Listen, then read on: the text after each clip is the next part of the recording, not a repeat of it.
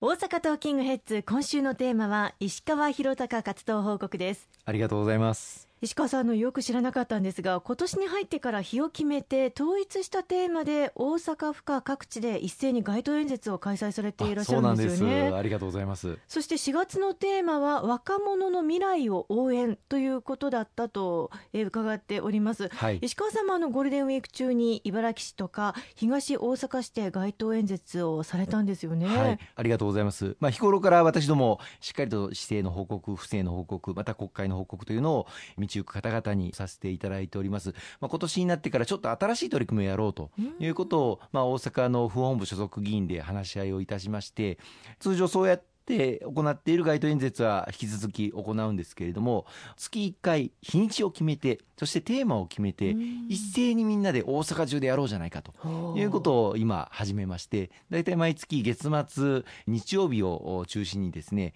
日にちを決めてそしてテーマを決めて行わせていただいています4月の月末は4月29日がこの一斉街頭の日にちだったんですけれどもこの時に、まあ、私自身は東大阪の市議団の皆さんとそれから茨城市の市議団の皆さんと、まあ、一斉街頭ということで4月のテーマは若者の未来を応援ということで国政での若者の未来を応援するテーマあるいは各市やあるいは大阪府で取り組んでいる若者支援策というものを、特にまあ若い方々が多く行き交う、まあ、ショッピングセンターとかそういったところを中心にまあ街頭演説をさせていただきました。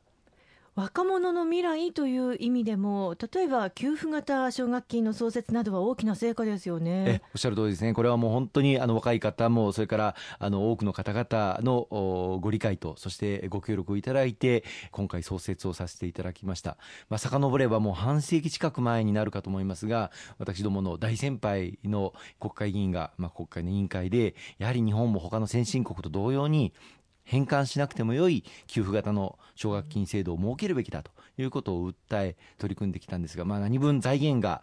必要になってきますのでなかなかこれが壁が厚くてですね、えー、実現に至っていませんでした。これを突破することがようやく去年、まあ、試験的にできまして全国2800人の方を対象にスタートしそして今年度この4月1日から本格施行ということで全国2万人の方を1学年あたり対象にスタートさせていただきました、まあ、先日もあの街頭演説をさせていただいていた時に、はい、あるお母さんとそれから娘さんが立ち寄ってこられてですねあの石川さんこのうちの娘今高校3年生なんだけれども、実はあの進学財政的に厳しいので諦めようと思っていたけれども今回給付型奨学金制度本格運用にあたって対象になったんですと。進学諦めようと思ってたけれども行けることになりましたと。本当に良かったです。ありがとうございましたと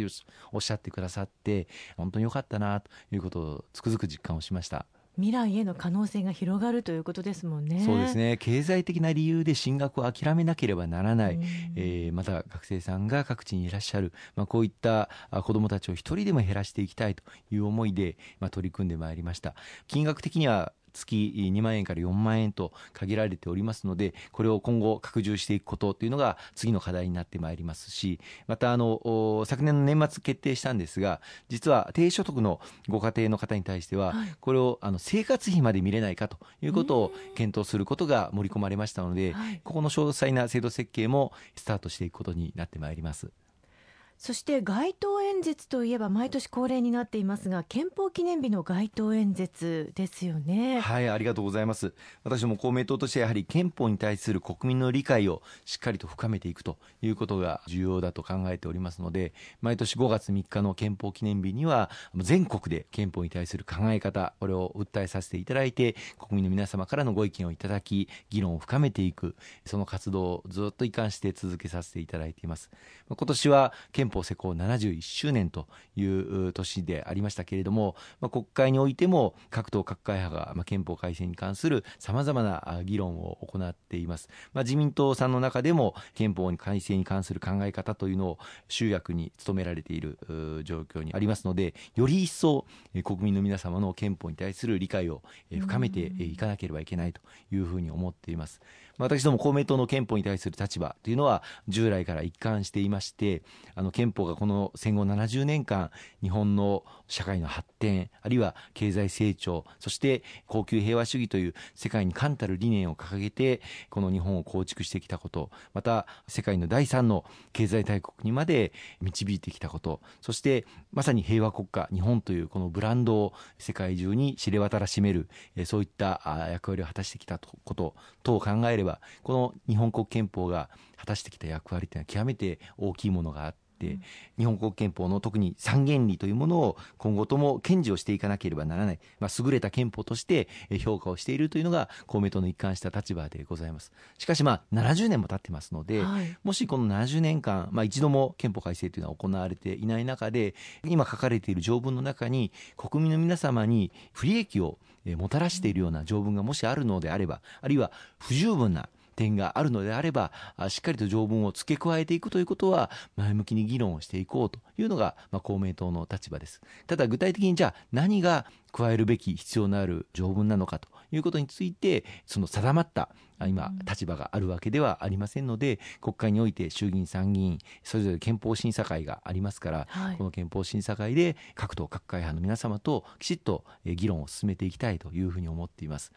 よくあの国民の皆様の中に誤解があるんですが、はい、あの今政権与党として公明党はあのその一翼を担わせていただいております、まあ、自由民主党とともに連立与党を組んで政権を形成しているんですね。あの総理総裁安倍総理も公明党も投票して選んでいますし内閣には石井啓一国土交通大臣あるいは3人の副大臣3人の政務官を出していますのでまさに政権を作っている自民党とともに政権を作っているのが、まあ、公明党なんですが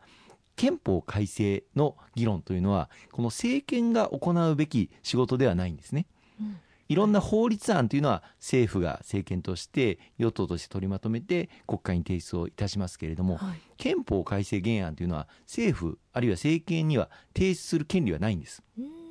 どういう意味かと言いますと、はい、政府が出すんではなくて国会の中で各党各会派が議論を深めて、はい、そして国会として発議案を作っていくというのが憲法改正の最初の手続きになっているんです。はい、したがって政府与党として自民党と連立政権を組んでいるからといって